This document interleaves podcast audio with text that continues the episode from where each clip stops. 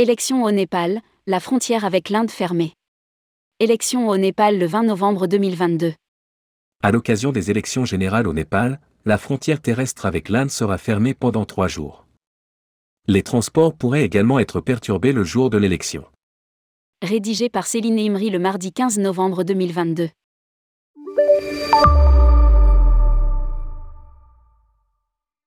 Le ministère de l'Europe et des Affaires étrangères a remis à jour ses conseils aux voyageurs pour le Népal à l'occasion des élections générales qui se tiendront le dimanche 20 novembre 2022 dans le pays.